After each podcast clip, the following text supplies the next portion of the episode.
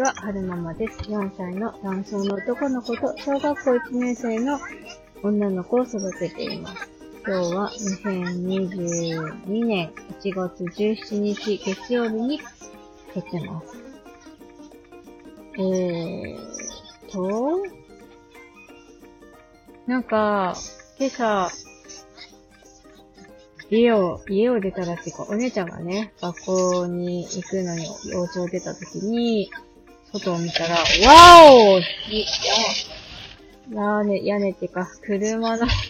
屋根から雪が落ちてきた。びっくりしたね。あ、消防車うー、カンカーン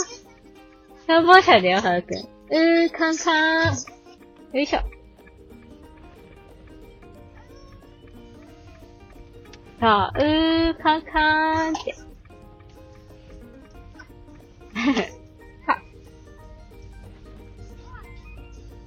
そうそう、それでそう、お姉ちゃんをね、送って、見送るときに外に出たら、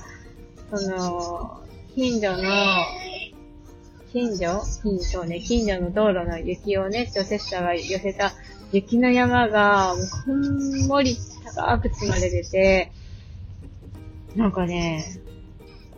なんか1年生の子がこの前を通ってて、すごい山だなって思ったんですけど、多分、2メートル半は軽くあるんじゃないかなってぐらいに見えましたね。小学校1年生の女の子の3倍ぐらいはあるように見えたんですけれども、3倍って言ったら何センチだろう？まあ、いっか。すぐ計算ができます。そう。で、今日朝出てくるときに、あの、その、雪の山たちを捨てに行くぞって、あの、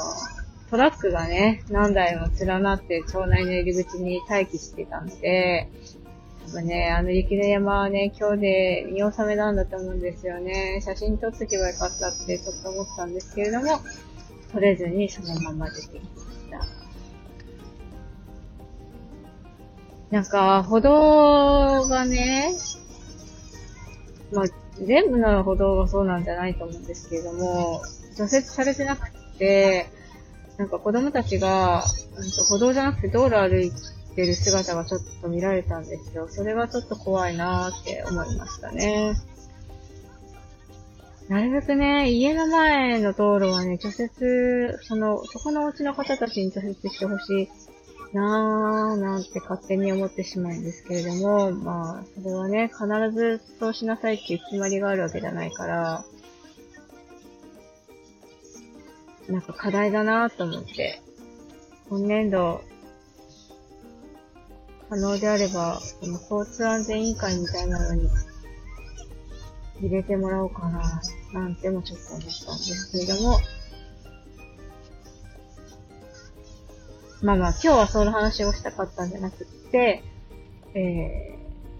ー、昨日？昨日ですよね。昨日起きた、どこでしたっけ？トン、トンがなんちゃら噴火火山噴火 ちゃんと言えない。なんかその噴火の影響で、あのー、うんと、16日の深夜0時ぐらいから朝方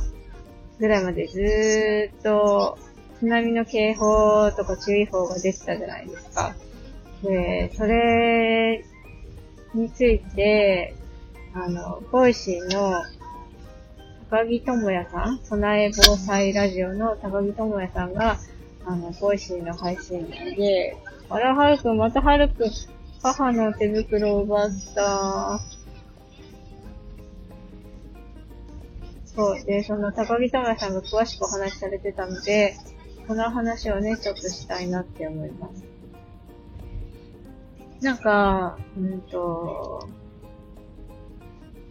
森本先生のコミュニティの方で、その、太平洋、太平洋の中の海海底火山噴火が起きた？でしたっけ？その火山噴火が起きたから、今後津波とかあるかもしれないよ、みたいな、情報はね、いただいてたんですよ。ほら、ある選んで、自分で選ぶの？どれにする？どれがいいかな母選んじゃう。あ、それ？選べたね。そう、津波が起き、その火山の影響で津波が起きるかもしれないよ、みたいな情報はいただいてはいたんですけれども、なんかその、16日の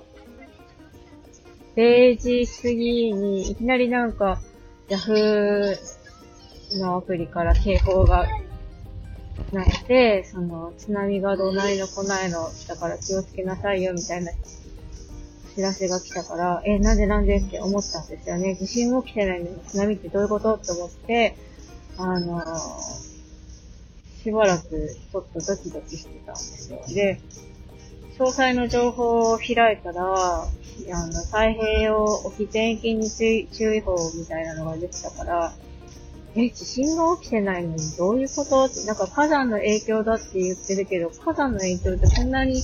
太平洋沖、太平洋沖全域に注意報って出るのって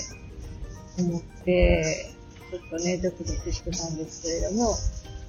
その、なんでこういう風に、太平洋、日本列島の太平洋沖全域に注意報が出たのかっていう、なんか裏側みたいなのを、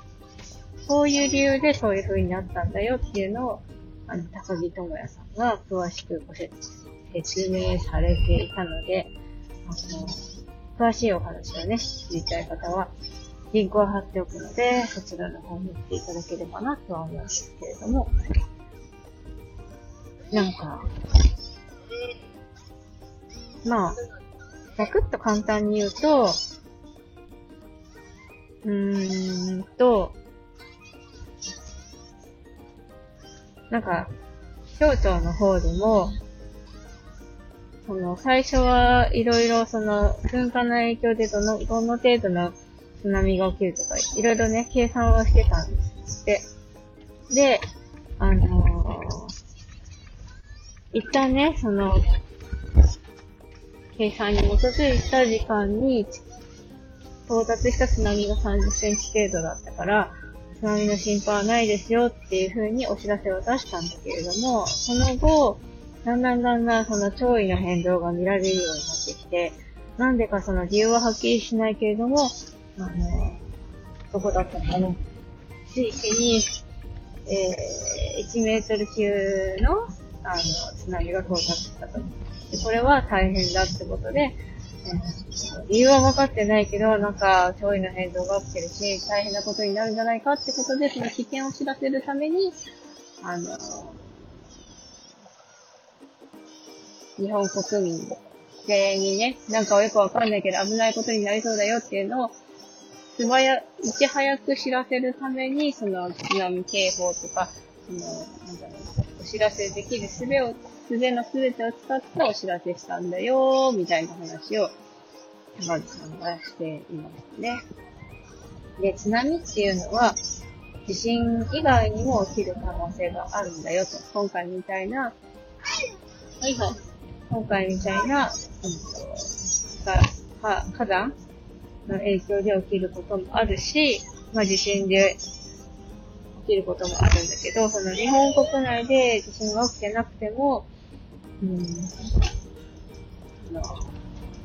日本の反対側で地震が起きた場合は、何時間後かに、何十時間後とかに津波が来ることもあるし、だから、うんと、日本国内で地震が起きてないから、起きてないのに津波の警報が流れて、これは誤報なんじゃないかって思うんじゃなくって、気象庁から発表されたら、あの、即座に、危険なね、地域に住んでる方は即座に避難するようにしてくださいっていうふうにおっしゃってましたね。えっと、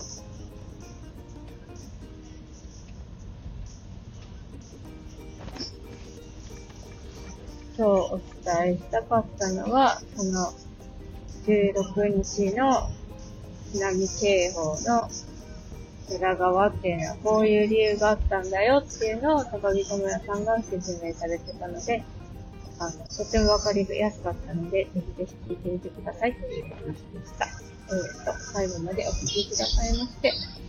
ありがとうございました。それでは、また。